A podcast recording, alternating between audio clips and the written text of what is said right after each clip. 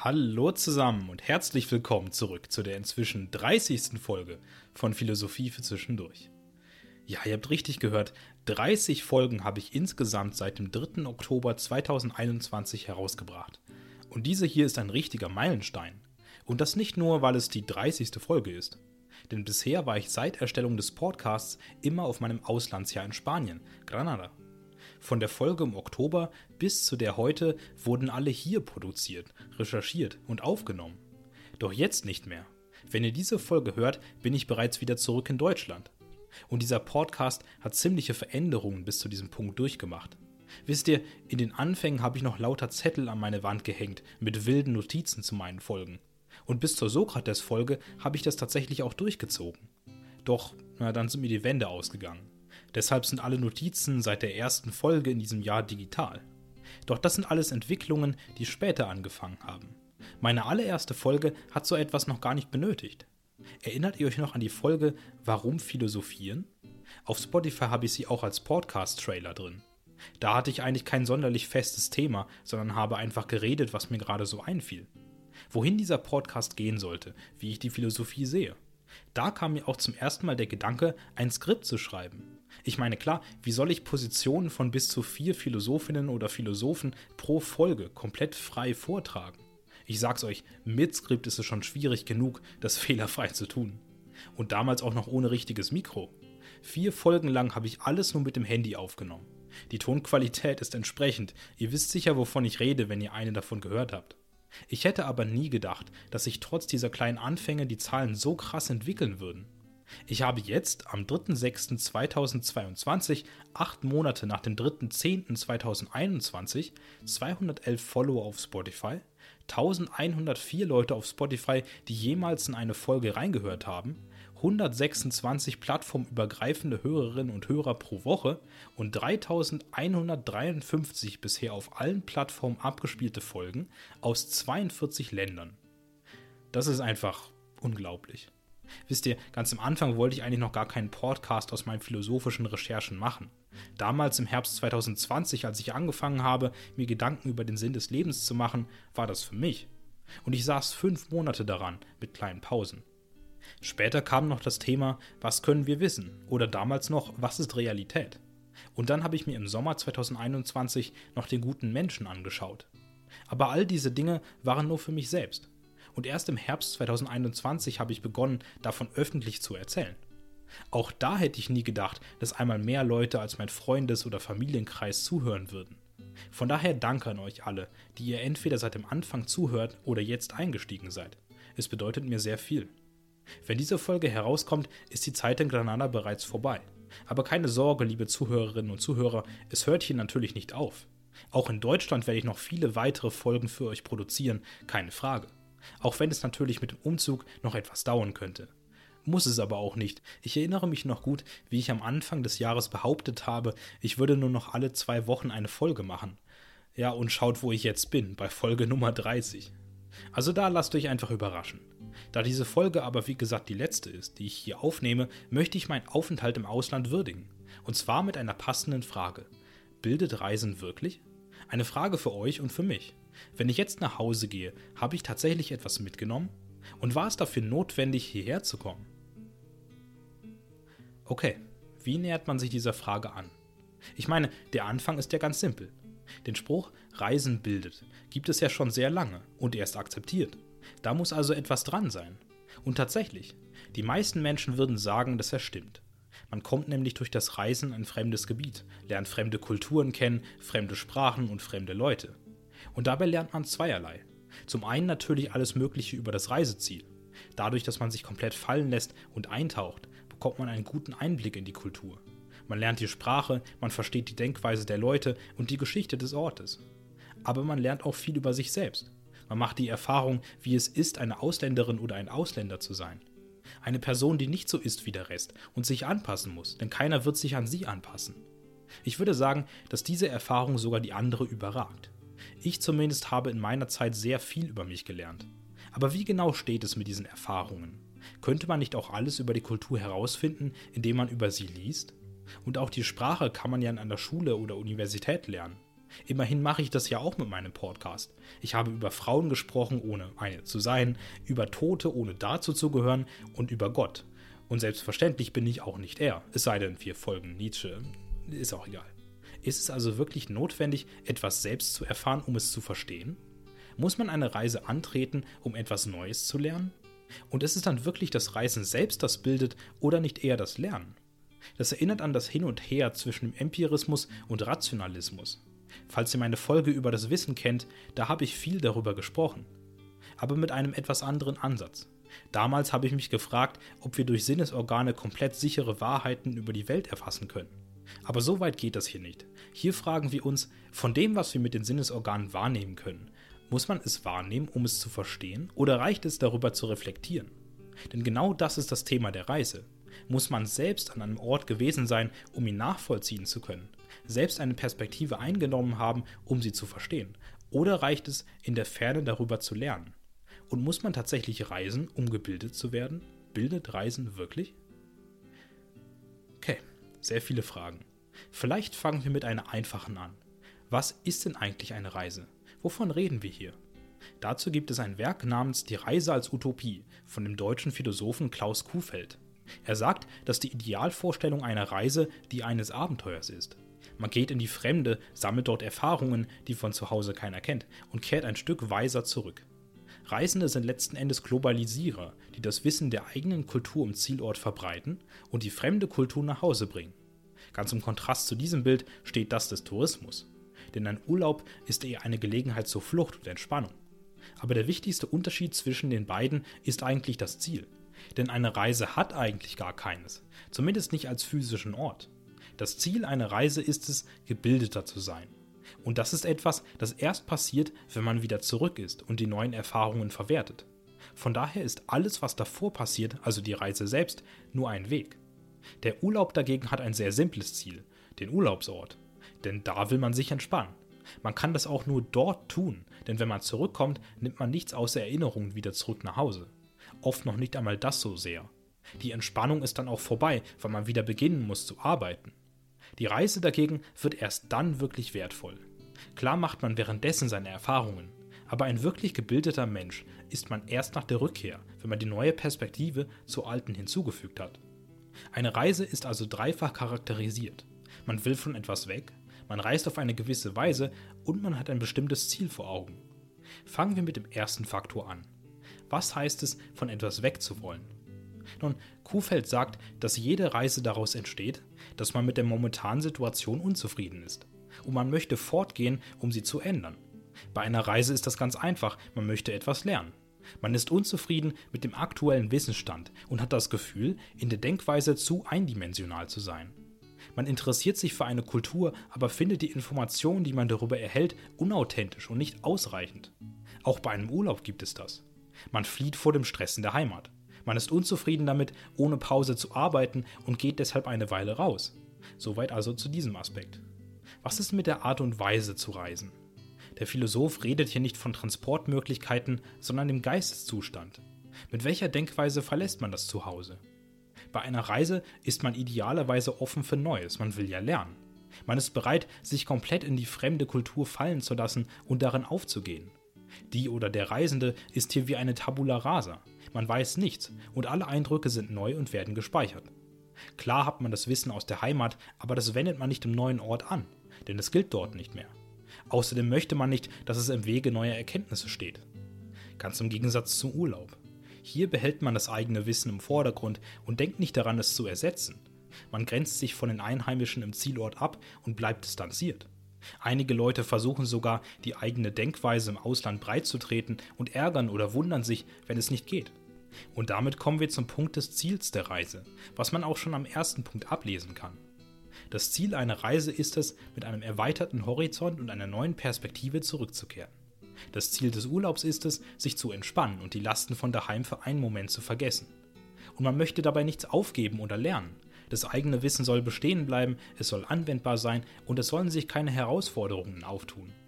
Hier sieht man also wieder, dass das Ziel der Reise nach ihr erreicht wird und das des Urlaubs währenddessen. Die Frage ist aber, erreicht man wirklich die Bildung, die man sich vorstellt, wenn man reist? Ist es wirklich so, dass man zusätzliches Wissen erhält? Denn wenn das so wäre, warum kann man da nicht einfach das anwenden, was man bereits hat? Wieso muss man in den Zustand der Tabula rasa kommen? Es ist nämlich so, dass man das Wissen der Fremde auch im eigenen Land nicht anwenden kann. Genau wie die Menschen in der fremden Kultur nichts mit der eigenen Sprache anfangen können, genauso wenig können das die Leute daheim mit ihrer. Am Ende ist es doch alles relatives Wissen.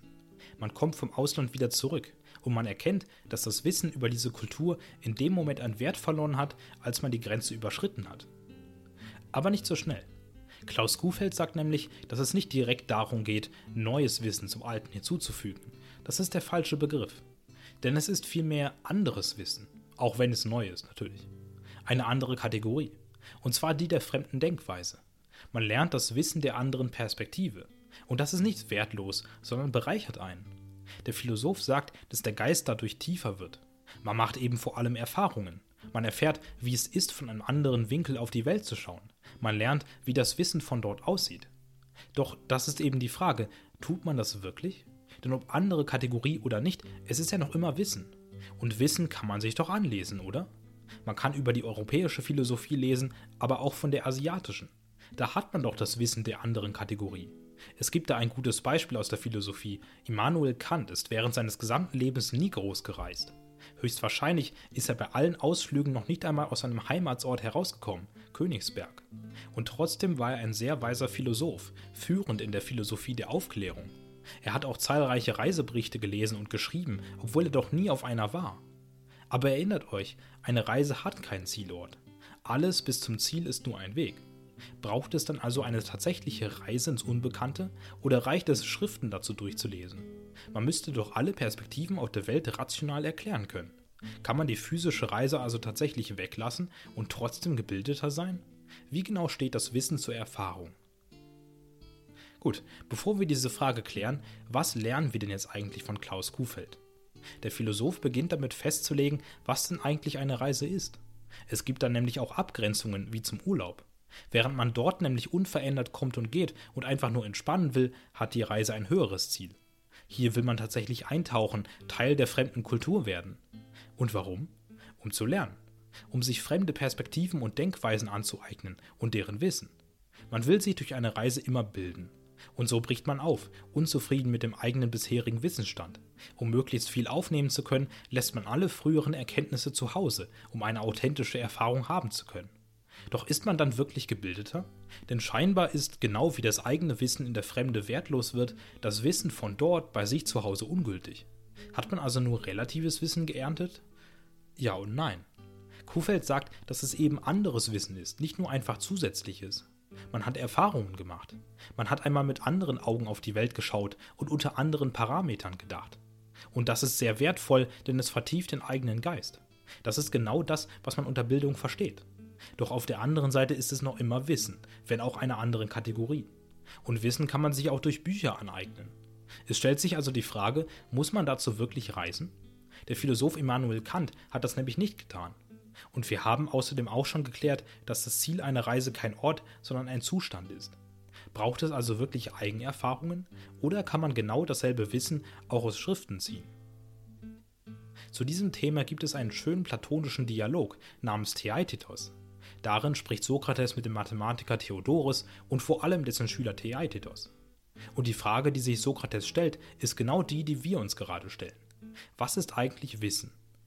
Theaetetos argumentiert dafür, dass Wissen nichts anderes ist als Wahrnehmung. Damit nimmt er die Position des Protagoras ein, den Platon hier eigentlich tatsächlich adressiert. Wenn ihr meine Folge zu den Vorsokratikern schon gehört habt, kennt ihr seine Meinung auch schon. Ja, und ich weiß, sehr typisch wieder für Platons Dialoge. Er lässt jemand anderen seine Position gegen jemanden vorbringen, der wiederum für eine andere Person spricht. Aber was sagt Theaetetos jetzt eigentlich genau? Er meint, der Mensch sei in der Erkenntnistheorie das Maß aller Dinge. Denn was der oder die Einzelne wahrnimmt, das wäre auch für diese Person wahr. Aber auch nur für sie. Denn wenn jemand anders eine andere Wahrnehmung hat, ist diese auch wahr. Und gleichermaßen ist auch alles falsch, was man nicht wahrnimmt. Eine subjektivistische Position. Es gibt nach dem Philosophen keine objektive Wahrheit, sondern nur subjektive, wahre und relative Meinungen. Ein Beispiel. Wenn ein Wind weht, kann er für eine Person kalt und für die andere warm sein. Und hat dann eine davon recht und die andere Person Unrecht? Das kann ja nicht sein, denn beide nehmen den Wind wahr, wie sie ihn wahrnehmen. Also muss beides stimmen. Er kann aber nicht gleichzeitig objektiv warm und kalt sein. Und deshalb kann es keine objektive Wahrheit geben. Und daher müssen alle subjektiven Eindrücke für das Subjekt wahr sein. Eine feste Wahrheit kann es auch deshalb nicht geben, weil sich die ganze Welt stetig verändert. Das ist eine Annäherung an die Position des Heraklit, den ich auch in meiner Folge zu den Vorsokratikern erwähne. Aber er sagt im Grunde, dass nichts auf der Welt jemals ist, sondern immer wird. Alles befindet sich im stetigen Wandel und so auch die Wahrheit. Die Wahrnehmung ist daher der einzige Indikator. Und zwar zeigt sie uns etwas, das zu einem bestimmten Zeitpunkt an einem bestimmten Ort auf eine gewisse Weise war. Aber das ist alles, was wir über die Welt wissen können. Doch Sokrates und Platon argumentieren dagegen. Denn es gibt durchaus Dinge, die immer gleich bleiben. Die Mathematik zum Beispiel. Genau das, in dem Theodorus und Theaetetos ja eigentlich Profis sind. 2 mal 2 wird immer 4 ergeben, egal wo man ist. Und auch sonst stehen gewisse Dinge fest. So sagt Sokrates, dass es selbst nach der Theorie des Theaetetos drei Dinge geben müsste, die immer wahr sind. Erstens, alle Dinge sind am selben Ort, zur selben Zeit, mit sich selbst identisch. Logisch, oder? Selbst wenn sich alles verändert, muss während dieser Veränderung immer alles mit sich selbst gleich bleiben. Zweitens, alle Dinge ändern sich stetig, wie Theaetetos gesagt hat. Egal wer was wahrnimmt, wenn man dieser Theorie folgen will, müsste das immer wahr sein. Und drittens, es gibt Dinge, die nie geworden sind und daher nicht existieren. Und diese Dinge können nicht wahrgenommen werden, egal von wem. Und jetzt die Frage, wenn diese Dinge feststehen, wie stehen sie dann zum Wissen, das nicht feststeht? Es scheint hier ganz offenbar zwei Kategorien zu geben. Und sie widersprechen sich. Es gibt Menschen, die der Meinung sind, Dinge zu sehen, die nicht existieren. Und dann ist es eben eine falsche Wahrnehmung, weil es dem dritten Punkt widerspricht. Offenbar gibt es also tatsächlich objektives Wissen, das konstant ist. Und alles, was wahrgenommen und erfahren wird, ist entweder wahr oder falsch. Und das muss auch so sein. Denn wenn es keine objektive Wahrheit gäbe, wer könnte die Theorie des Protagoras oder Theaetetos bestätigen? Es hätten doch alle Menschen auf der Welt genauso sehr recht wie sie. Es gäbe gar keine Berechtigung mehr für Personen, die sich scheinbar mehr in einem Fach auskennen. Und außerdem passieren auch Dinge, während wir sie nicht wahrnehmen. Wenn wir kurz vor dem Regen die Augen schließen zum Beispiel. Man könnte ihn noch immer sehen, wenn man will. Wir spüren ja auch noch, dass er da ist. Und Dinge in der Zukunft können wir nur durch Vernunft und nicht durch Wahrnehmung vorhersagen, denn sie sind noch nicht passiert. Die Informationen, die wir durch die Wahrnehmung erhalten, sind von einer sich ständig verändernden Welt. Sie zeigt uns, wie die Dinge gerade erscheinen. Doch nur weil sie auf eine gewisse Weise erscheinen, müssen sie nicht momentan so sein. Und es ist die Aufgabe der Wissenschaft, den Unterschied zwischen Schein und Sein aufzudecken. Und damit haben wir die Meinung, die aus der Wahrnehmung entsteht und wahr oder falsch sein kann, und das Wissen, das nur die wahren Meinungen betrifft und aus der Überlegung entsteht. Denn während Wahrnehmung ein Produkt der Sinnesorgane ist, kommt das Wissen aus der Seele oder in heutigen Begriffen dem Gehirn. Also in diesem Fall. Okay, was lernen wir von Platon und Protagoras? Protagoras sagt über Theaetetos, dass es keine objektive Wahrheit gibt. Alles, was wir haben, sind subjektive Eindrücke über die Welt. Und da wir bei denselben Erscheinungen unterschiedliche Wahrnehmungen haben, kann es nichts Objektives und Konstantes geben. Das liegt auch daran, dass sich auf der Welt immer alles verändert. Aber Platon argumentiert über Sokrates dagegen. Es gibt durchaus einige Dinge, die feststehen mathematische Fakten, dass alles mit sich selbst gleich ist, dass sich alles verändert und dass es nichts gibt, was es nicht gibt. Es scheint also Aussagen zu geben, die unabhängig von jeder Wahrnehmung immer wahr sind. Und von daher können Wahrnehmungen nur entweder wahr sein und dem entsprechen oder falsch. Das macht sie zu Meinungen, denen man nicht komplett vertrauen kann, denn sie sind subjektiv. Jedoch gibt es eine objektive Ebene und in der liegt das Wissen. Gut, jetzt könntet ihr euch fragen, was das eigentlich noch mit dem Reisethema zu tun hat. Lasst es mich euch erklären. Unsere Frage war, ob man durch rationale Überlegung alles auf der Welt herausfinden und sich komplett bilden kann, oder ob man dafür Erfahrungen braucht. Muss ich tatsächlich nach Spanien gereist sein, um die Kultur zu verstehen, oder hätte ich das mir einfach anlesen können? Und hier haben wir zwei sehr extreme Theorien. Protagoras sagt, dass nur die Wahrnehmungen, die ich mache, wahr sind. Nur die Erfahrungen zählen. Es ist also egal, was andere Leute über diesen Ort geschrieben haben, solange man ihn nicht mit eigenen Augen gesehen hat. Denn nur dann versteht man wirklich, wie es ist, dieser Kultur anzugehören oder wie sie zu denken. Wie es sich für andere anfühlen mag, weiß man nicht, denn man hat nur ein Paar an Sinnesorganen. Alles, was man für seine Weiterbildung also tun kann, ist so viel zu reisen wie möglich. Alle Erfahrungen selbst machen, nichts einfach nur nachlesen. Denn nur man selbst ist eine verlässliche Quelle für die eigene Wahrheit. Man muss sie selbst finden, weil andere nur von ihren eigenen Erfahrungen schildern können. Es gibt keine objektive Wahrheit. Platon würde aber sagen, dass genau das Gegenteil wahr ist. Es ist ja schön, wenn man selbst vor Ort ist und sich die Dinge anschaut. Und es gibt auch eine Chance, dass man einen authentischen Eindruck bekommt. Aber es ist nicht garantiert. Man kann sich nicht auf das verlassen, was man selbst wahrnimmt. Vielleicht versteht man einige Dinge dort falsch oder verwechselt die Kultur. Wenn man sie dagegen studiert und sich auf objektive Fakten verlässt, erfährt man alles, was man wissen muss. Es ist nicht nötig, dort zu sein, denn es gibt nichts, was einem die Sinnesorgane zeigen könnten, was man sich nicht auch selbst rational darlegen könnte. Denn es gibt eine objektive Wahrheit. Irgendwo da draußen ist das ganze Wissen über diese Kultur gespeichert und es ist wahr. Wenn man das also herausfindet, muss man nicht dort gewesen sein. Also, was machen wir jetzt? Wir haben den Subjektivisten Protagoras, der meint, dass unser Wissen wertlos ist, bis wir nicht selbst an einen Ort gereist sind, und wir haben den zwar nicht Objektivisten, aber Rationalisten Platon, nachdem wir nicht dorthin müssen, es am besten überhaupt nicht tun. Ich denke, es ist Zeit für einen letzten Philosophen, um diesen Streit zu schlichten. Es geht um den Australier Frank Jackson. Er bringt zu diesem Thema ein Beispiel in seinem Werk What Mary Didn't Know. Das ist das Beispiel der Wissenschaftlerin Mary. Mary befindet sich seit ihrer Geburt in einem komplett schwarz-weißen Raum, der angefüllt ist mit schwarz-weißen Büchern und einem Fernseher, der auch keine Farbe zeigt. Aber keine Sorge, Mary wird in diesem Raum nicht gefoltert, sondern sie lernt. Jahrzehntelang liest sie Bücher, schaut Dokus, bis sie eines Tages das gesamte Wissen über die Welt hat. Alles, was bekannt und aufgeschrieben ist zumindest. Sie weiß von allem, wie es physikalisch funktioniert, wie es aussieht und welche anderen Eigenschaften es hat. Und, und darauf ist der Hauptfokus, sie lernt alles über Farben. Sie weiß, welche Farben es gibt, wie sie heißen, wie sie sich im Farbspektrum ergeben, was welche Farbe hat und wie das Licht fallen muss, um sie zu erzeugen. Nur hat sie diese Farben eben noch nie gesehen. Doch eines Tages verlässt sie dann schließlich den Raum, um sich die Welt selbst anzuschauen. Und jetzt die Frage, lernt Mary durch diese Erfahrung etwas Neues? Platon würde sagen, nein. Sie hat ja das ganze Wissen über die Welt schon in ihrem Kopf. Sie dürfte noch nicht einmal sonderlich überrascht sein, wie alles aussieht. Protagoras würde dagegen behaupten, sie würde erst jetzt wirklich etwas erfahren. Davor hätte sie nur Berichte über andere, für sie falsche Sinneswahrnehmungen gelesen. Frank Jackson schlägt aber die Brücke, indem er sagt, dass sie tatsächlich etwas Neues lernt. Das heißt aber nicht, dass er nicht schon etwas Nützliches gewusst hätte. Denn die wissenschaftlichen Fakten über die Welt sind noch immer wahr. Es gibt eine objektive Wahrheit. Und dass reife Tomaten normalerweise rot sind, gehört dazu. Dennoch lernt Mary dazu, indem sie diese Tomaten selbst sieht. Sie wusste vielleicht, dass die Farbe existiert und wie sie entsteht. Aber sie hätte sich nie vorstellen können, wie sie aussehen soll. Kein reiner Fakt kann einem sagen, wie rot aussieht.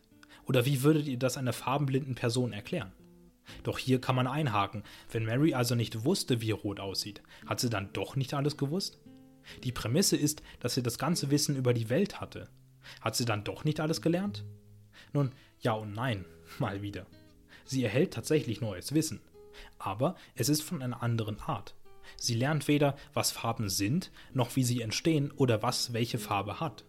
Was sie lernt, sind Erfahrungen. Und das ist kein rationales Wissen. Erfahrungen hätte ihr keines der Bücher geben können. Es ist kein Wissen das, sondern ein Wissen wie. Man sieht also, dass es ebenso Erfahrungen wie rationales Denken braucht, um alles Wissen auf der Welt erfassen zu können. Mary wusste schon ziemlich viel, bevor sie das Zimmer verlassen hat, aber erst dann wurde ihr Stand vervollständigt. Gut, was lernen wir von Jackson? Er lehrt uns, dass es Erfahrungen genauso sehr wie rationales Denken braucht, um sich weiterzubilden.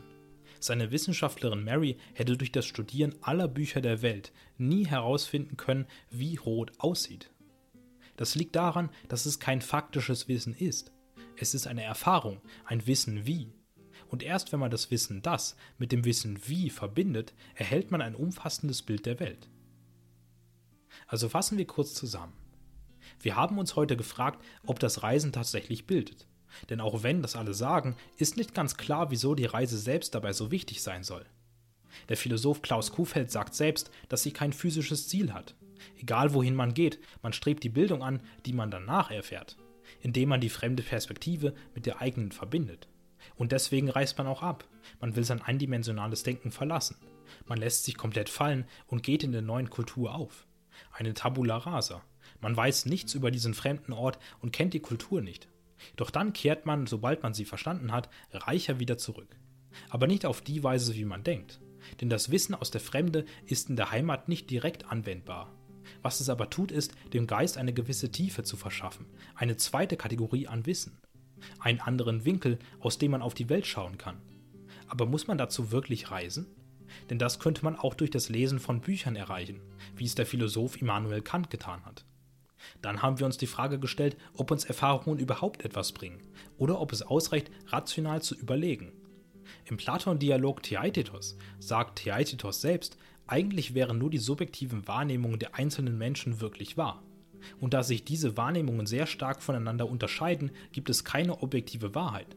Eine Reise wäre hier also unbedingt nötig, wenn man sonst gar keine Wahrheit über die Welt erfahren kann.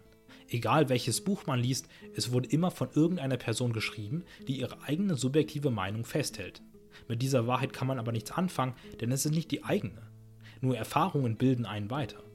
Das ist die Position des Protagoras. Doch Platon ist nicht dieser Meinung. Er lässt Sokrates sagen, dass es durchaus eine objektive Wahrheit gibt.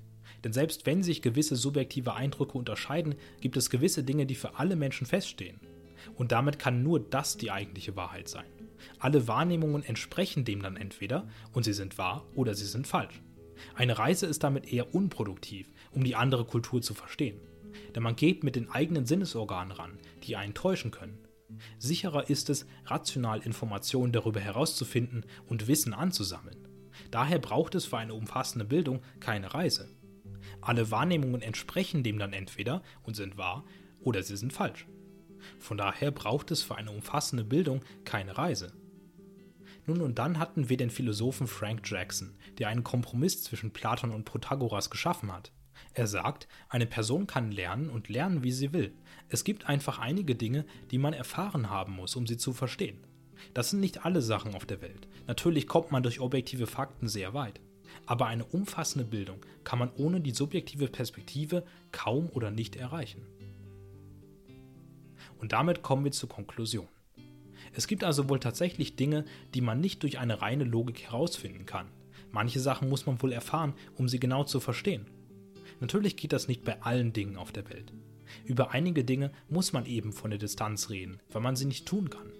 Doch gegen eine Reise spricht nichts. Denn natürlich kann man ein Kant sein, der mehr oder weniger authentische Berichte schreibt und da sehr passioniert ist. Aber eine wirkliche Garantie, die andere Kultur zu durchdringen, hat man erst, wenn man einmal dort war. Wenn man einmal ein Teil davon war. Wenn man sich als Tabula rasa von dem fremden Wissen hat füllen lassen.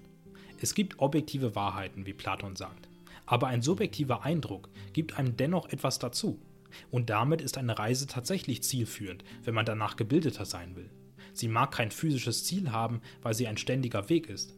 Aber wenn man nur offen genug herangeht, kann man trotzdem von ihr profitieren. Und dann kehrt man als Mensch mit einer erweiterten Perspektive nach Hause zurück. Als jemand mit einem tieferen Geist, der einmal aus einem anderen Winkel gedacht hat. Und ich denke, dass ich genau an diesem Prozess teilhaben durfte. Und das war meine Folge über das Reisen. Die letzte Folge, die ich hier in Granada aufnehmen werde. Vielen Dank für all euren Support bis heute. Ob ihr nun auf Spotify, Apple Podcasts, YouTube, Amazon Music, Deezer, Audible, Castbox, Google Podcasts, Overcast, Pocketcast, Radio Public oder Stitcher zuhört, ob ihr aus Europa, Nordamerika, Südamerika, Afrika, Asien oder Australien seid und ob ihr seit der ersten Folge, seit zwischendurch oder auch seit jetzt dabei seid. Ich freue mich, dass ihr euch für meine Ansätze interessiert und mir zuhört. Das bedeutet mir sehr viel. Ihr werdet bald wieder von mir hören. Und wie immer, folgt mir gerne auf der Plattform, auf der ihr gerade zuhört und bewertet diesen Podcast. Falls ihr auf YouTube oder Spotify zuhört, lasst gerne einen Kommentar da. Auch wieder gerne mit abstimmen. Falls ihr mich anders erreichen wollt, findet ihr meinen Insta oder meine Mail in der Beschreibung. Und das war's. Macht es gut, Leute. Einen schönen Tag noch.